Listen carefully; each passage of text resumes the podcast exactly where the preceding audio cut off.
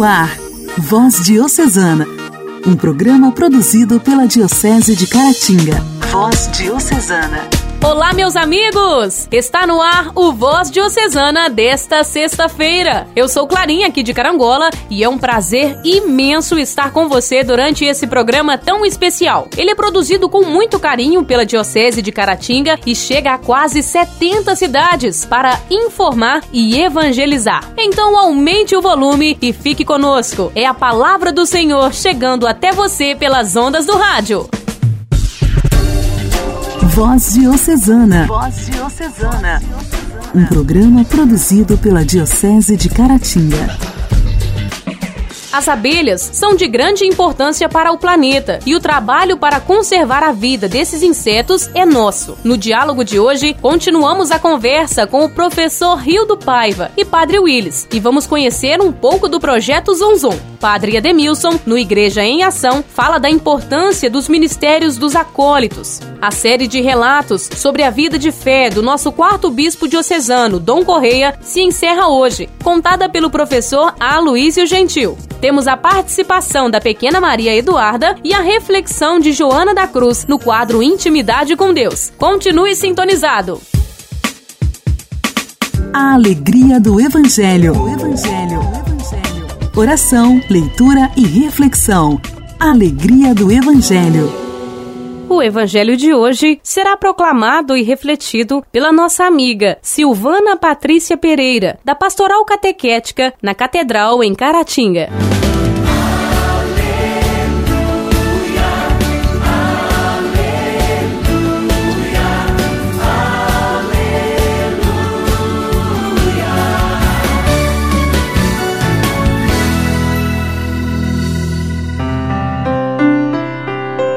Proclamação do Evangelho de Jesus Cristo, segundo Marcos. Glória a vós, Senhor. Saindo de novo do território de Tiro, Jesus seguiu em direção ao mar da Galileia, passando por Sidônia e atravessando a região da Decápole.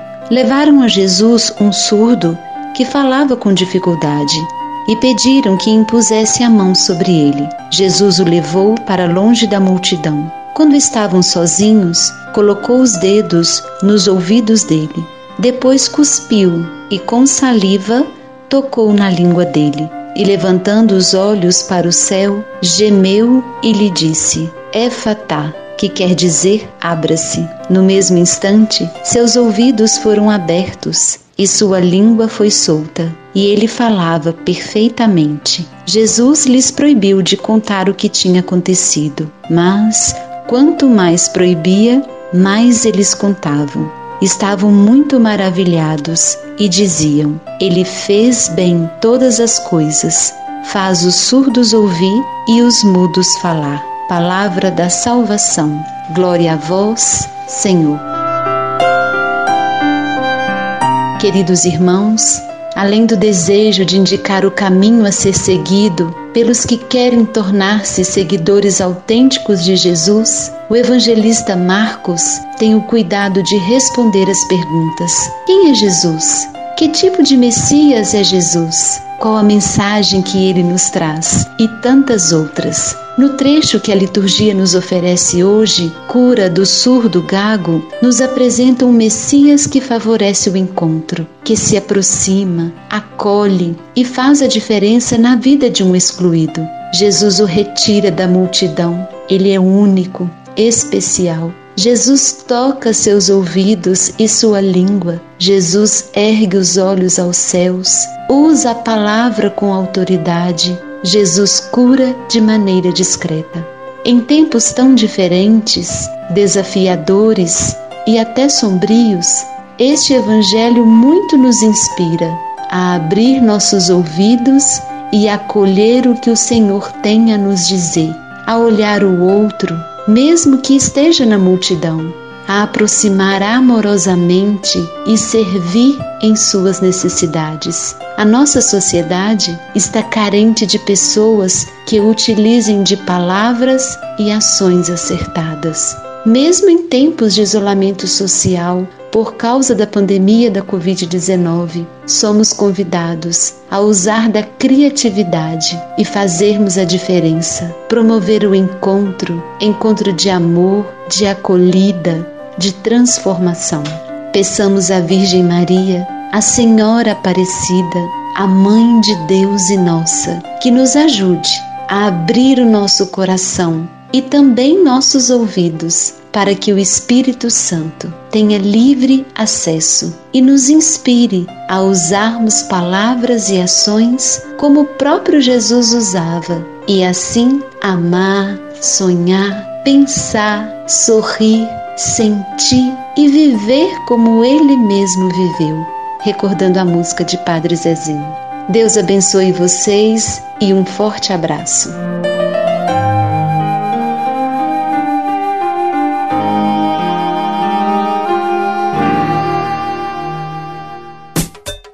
Diálogo Cristão. Temas atuais à luz da fé. Diálogo Cristão. Diálogo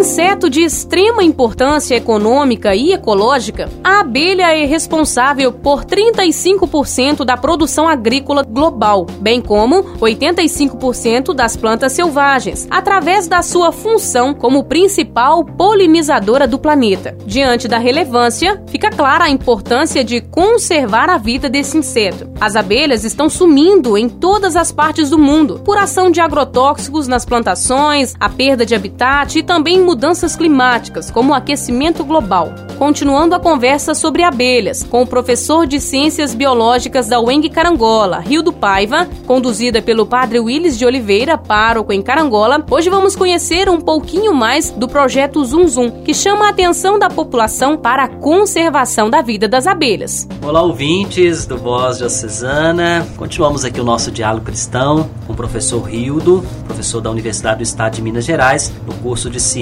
ciências biológicas. Professor, ontem nós encerramos o programa falando sobre o desaparecimento das abelhas. Quais as consequências desse desaparecimento? É, continuando a conversa, as abelhas realmente estão desaparecendo, tá? É uma notícia que tem permeado a mídia de uma certa forma geral, assim, todo mundo ouve falar isso. E uma das consequências principais desse desaparecimento, né, que impacta a gente, é na produção de alimento, né? No caso, as abelhas, ela tem, a gente pensa muito abelhas como mel, como produtoras de mel, de de próprios, ou seja, no consumo nosso, mas elas têm uma importância muito maior, que é para nós na agricultura, na produção de alimentos, né, que elas são principais agentes polinizadores, ou seja, é para a produção dos frutos, né, nessa transferência de pólen de uma flor para outra, na produção de frutos e também na conservação das matas nativas, né, que a gente precisa das matas nativas e isso aí como consequência vai estar associada ao regime de chuvas, à água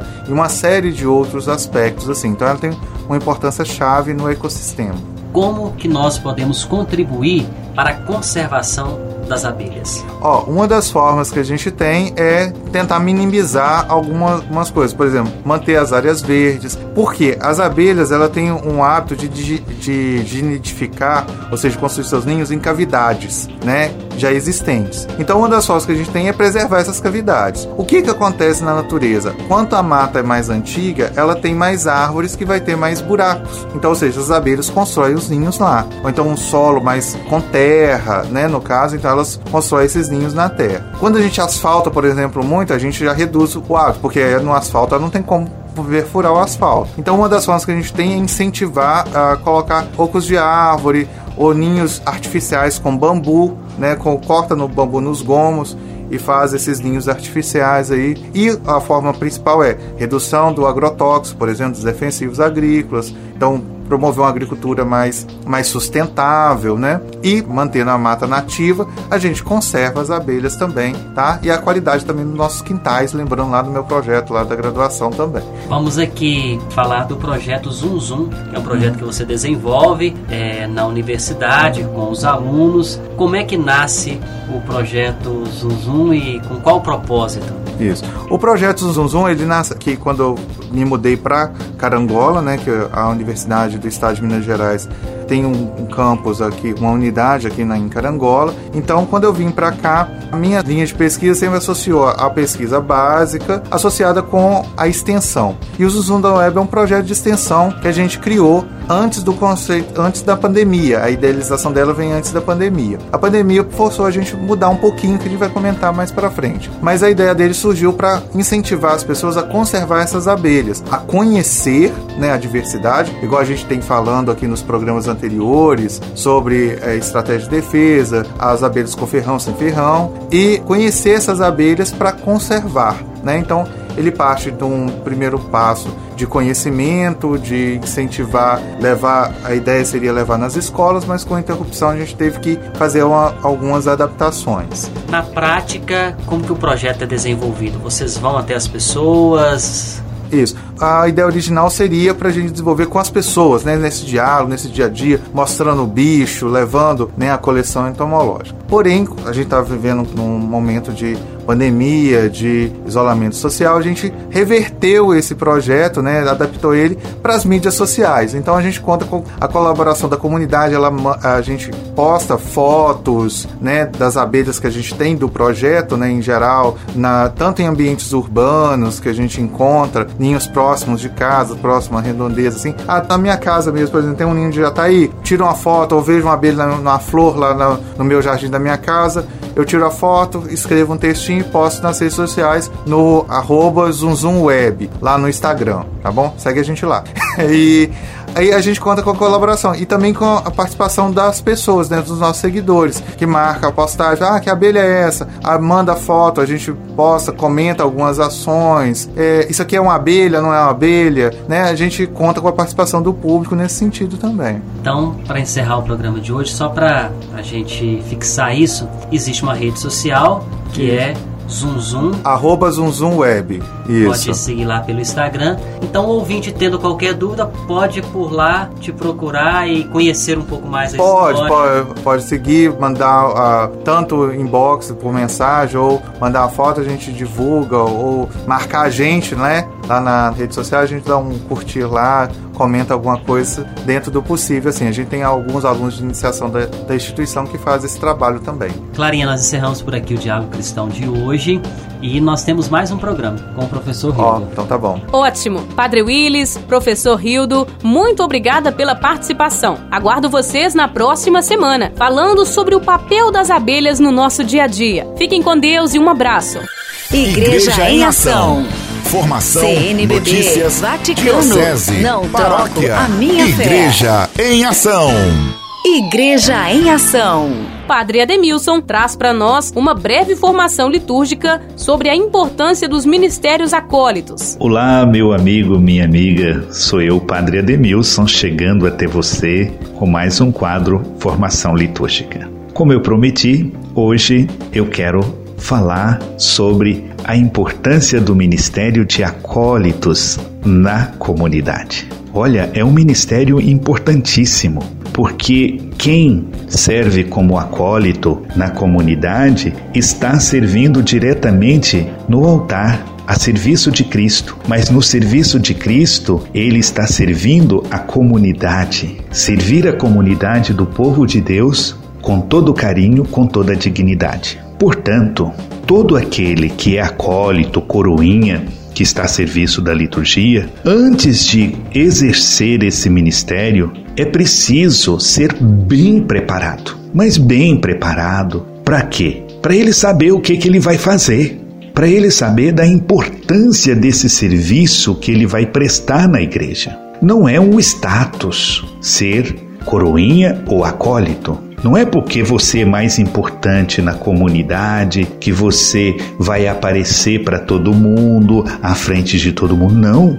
É uma vocação ministerial. É um convite que Nosso Senhor faz. Por isso, compreender o que, que está sendo feito. Isso é refletido no nosso, na nossa postura, o nosso modo de inclinar diante do altar, nosso modo de andar sem fazer barulho, sem fazer ruídos, sem ficar com aquela andação para lá e para cá. O acólito o coroinha, ele deve, cada um deve saber a sua função na liturgia para não atrapalhar a oração do povo de Deus. Deve ser o primeiro orante naquilo que ele está a serviço. Então é muito importante isso. Um acólito bem formado, bem consciente do seu ministério, ele ajuda a gente a rezar. Ele ajuda o povo de Deus a rezar. Veja bem, aquele acólito que está escalado para segurar o livro, ele vai cuidar só do livro, ele não vai cuidar de outras coisas. Senão ele vai ficar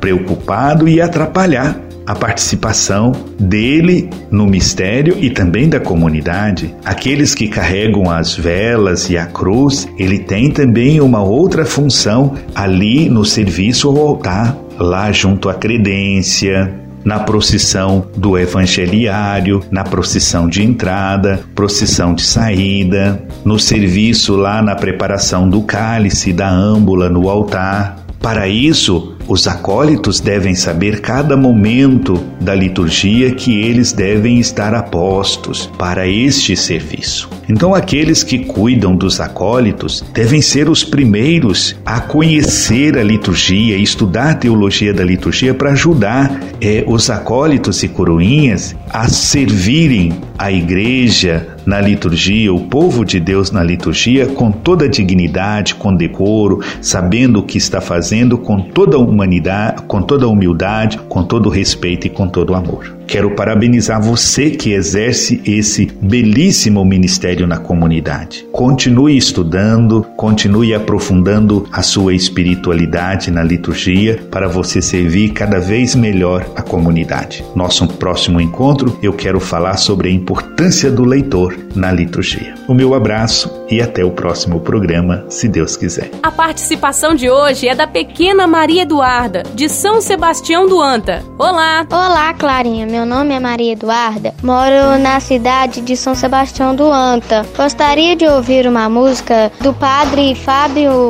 de Melo, Tudo é do Pai. Ofereço para toda a minha família e para todos vocês daí da rádio. Eu pensei que podia viver por mim mesmo. Eu pensei que as coisas do mundo não iriam me derrubar. O orgulho tomou conta do meu ser. E o pecado devastou meu viver. Fui embora, disse ao Pai: dá-me o que é meu, da minha parte que me cabe da herança. Fui pro mundo, gastei tudo, me restou só o pecado. E hoje sei que nada é meu, tudo é do Pai. Tudo é do Pai, toda honra e toda glória. É dele a vitória alcançada em minha vida. Tudo é do Pai, sou fraco e pecador, bem mais forte é o meu Senhor, que me cura por amor. Tudo é do Pai, toda honra e toda glória, é dele a vitória alcançada em minha vida. Tudo é do Pai, se sou fraco e pecador, bem mais forte é o meu Senhor, que me cura por amor. Eu pensei que podia viver por mim mesmo. Eu pensei que as coisas do mundo não iriam me derrubar. O orgulho tomou conta do meu ser e o pecado devastou o meu viver. Fui embora, disse ao Pai: dá-me o que é meu, da minha parte que me cabe da herança. Fui pro mundo, gastei tudo, me restou só o pecado. E hoje eu sei que nada é meu, tudo é do Pai. Tudo é do Pai. Toda honra.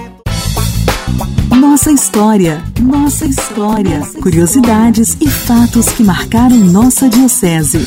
Nossa história. Aloísio Gentil professor de História e leigo na paróquia São Sebastião, em Inhapim, encerra hoje a série sobre a vida de Dom Eugênio Correia, nosso quarto bispo diocesano. Olá, Aloísio! Olá, Clarinha! Olá você que nos acompanha no quadro Nossa História dentro do programa Voz Diocesana. Estamos chegando ao final de uma bela caminhada que fizemos com Dom José Eugênio Correia, nosso quarto bispo diocesano. Desde a sua origem lá em Lima do Arte, próximo a Juiz de Fora, sua formação em Mariana, o final dessa formação lá em Roma, depois o retorno dele ao Brasil, o trabalho dele em Juiz de Fora, como padre e depois escolhido como bispo diocesano de Caratinga. Esse é o nosso querido Dom Correia. E nos últimos programas temos relatado testemunhos né, interessantes, curiosos, provocativos até, sobre a figura de Dom Correia, ou até o próprio Dom Correia dando esse testemunho mesmo, reunidos na revista Diretrizes, lá de 2007, onde foi feito um vídeo, inclusive, né, falando sobre os 50 anos, retomando a história de vida de Dom Correia como comemoração daquela data importante na caminhada dele e da nossa igreja particular de Caratinga. E hoje, nesse nosso último encontro sobre Dom Correia, vamos só recordar também alguns aspectos curiosos da vida dele ainda, nesses testemunhos, né? E um deles, bem, bem interessante, é sobre a rapidez dele, né? Ele ficou muito famoso por causa das suas homilias muito sintéticas, muito resumidas, e mesmo outras atitudes dele, né? Algumas pessoas relembraram nesses testemunhos na revista, né? da rapidez dele em dirigir, né? Andava cento e tantos quilômetros por hora, 140 quilômetros por hora. Contava-se até uma historinha, uma piada, né? De que numa dessas viagens, sempre viajando muito sozinho, ele sentiu alguém cutucando, né? Nas costas dele. Dizem que era o anjo da guarda dele pedindo para ele parar, que ele queria descer, né? Todas as atitudes de Dom Corrêa sempre tinham esse caráter da rapidez, né? Algumas pessoas que conviviam mais próximos dele relatam, né? Que até para as suas refeições ele era bem rápido. As homilias, então, ficaram famosas principalmente por causa dessa rapidez rapidez, mas dá do recado bem dado, bem transmitido. O próprio Dom Correia, nesse testemunho dele, ele recordando São Francisco de Sales, que dizia que a homilia de um padre tem que ser no máximo 10 minutos. Se chegar a 12 minutos, ele está falando só para os bancos da igreja. E se passar de 12, ele está colaborando com o diabo, dizia São Francisco de Sales, repetido por Dom Correia, né? E isso é um mal que se faz às pessoas, né? Ele tinha essa consciência. E essa rapidez dele ficou famosa, né? Na história da nossa diocese. Um outro aspecto muito importante da vida dele foi o acolhimento dele às pessoas que mais necessitavam. E tem um relato interessante quando houve uma enchente em Caratinga e atingiu a famosa escola, né, o colégio da Princesa Isabel em Caratinga, que fica ali na Praça das Palmeiras, lá em Caratinga. E qual foi a atitude de Dom Correia? Acolher mais de 800 alunos em três turnos, manhã, tarde e noite, para terem as suas aulas continuadas lá no Palácio Episcopal. Ele abriu a casa do bispo, o Palácio Episcopal, como a gente costuma dizer, para o acolhimento a esses alunos. E ele mesmo deu esse testemunho dizendo: olha, houve enchente, a escola ficou toda é, afetada pela enchente e ele, ele dizendo, né, cedi o palácio para as aulas, fiquei reduzido ao apartamento do bispo, virou escola Princesa Isabel. As crianças não incomodavam, dizia ele. As coisas de que mais gosta são crianças e flores, né, completando esse relato dele. Então, ele teve esse desprendimento de abrir a própria casa para acolher os estudantes que iriam ficar sem aula, né, parece que foi coisa mais de um ano por causa dessa enchente. Então, é uma atitude de desprendimento muito, muito significativa na vida dele e um exemplo que ele deixa para nós. O padre Demerval, que é um missionário sacramentino de Nossa Senhora que conviveu com Dom Correia, também de saudosa memória, ele dizia o seguinte: ó, Dom José Eugênio Correia saiu da diocese, mas ficou no coração do povo não ficou somente nas placas das ruas. Nós temos até na diocese, né, o, o padre Merval lembrando, né, o distrito de Dom Correia, mas ele ficou sobretudo no coração do povo todo mundo se recorda de Dom Correia com saudade, dizia Padre Demerval. E realmente, né, os mais antigos, as pessoas que conviveram diretamente com ele, ou mesmo pessoas mais novas que ouvem falar, escutam as histórias, sempre com esse sentimento de uma boa lembrança da figura dele. E também o Dom Correia, ele deixou essa marca mesmo na história, não só da diocese de Caratinga, mas da cidade de Caratinga, né, onde ele ajudou a criar a faculdade, né, a famosa FAFIC, hoje o NEC. Então ele teve um papel decisivo em todo esse processo. Então, uma figura marcante na nossa história. E para encerrar, duas breves falas né, de testemunho do próprio Dom Correia e que ficam como mensagem final dessa bela caminhada que fizemos ao longo de vários programas, né? 20 programas que fizemos falando, contando, partilhando com vocês a história de Dom Correia. Ele disse o seguinte: Olha, tudo comigo é assim, dificuldade, mas a mão de Deus vai lá. Queira ou não queira, goste ou não goste, a mão de Deus me conduz sempre, dizia Dom Correia. Vocês, quando forem velhos, ele dizia, né, como mensagem a quem o escutava. Vão ver, nós, sem perceber, realizamos o que Deus quer de nós, nem mais, nem menos. Interessante nessa fala dele, para a gente pensar a nossa própria vida. E uma mensagem final à Diocese, lá nessa revista Diretriz de 2007, quando ele completou 50 anos de bispo, ele deixou uma mensagem bem assim direta e carinhosa para a Diocese. Estou dando mais, é graças a Deus, pela Diocese de Caratinga que vai bem florescendo mais e mais, tenho certeza de que ali está o Espírito Santo trabalhando. Que o povo coopere, é feliz porque vai bem, é obra do Espírito Santo e se volte para Deus cada vez mais. Ainda Dom Correia dizendo, porque o importante na nossa vida é a santidade. Vida é movimento para frente e para trás.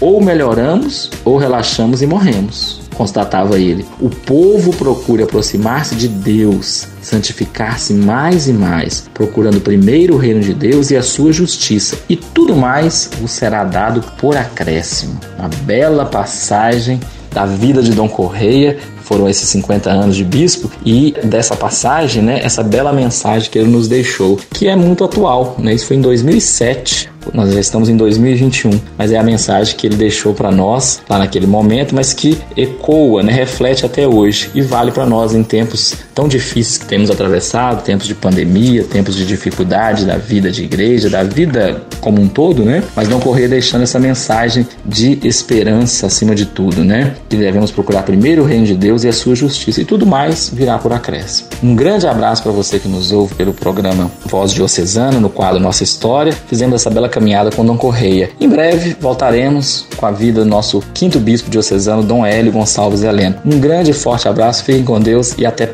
breve. Meu querido, muito obrigada pela sua participação durante este período. Um grande abraço também e te aguardo para a próxima história, hein? Orar costuma fazer bem.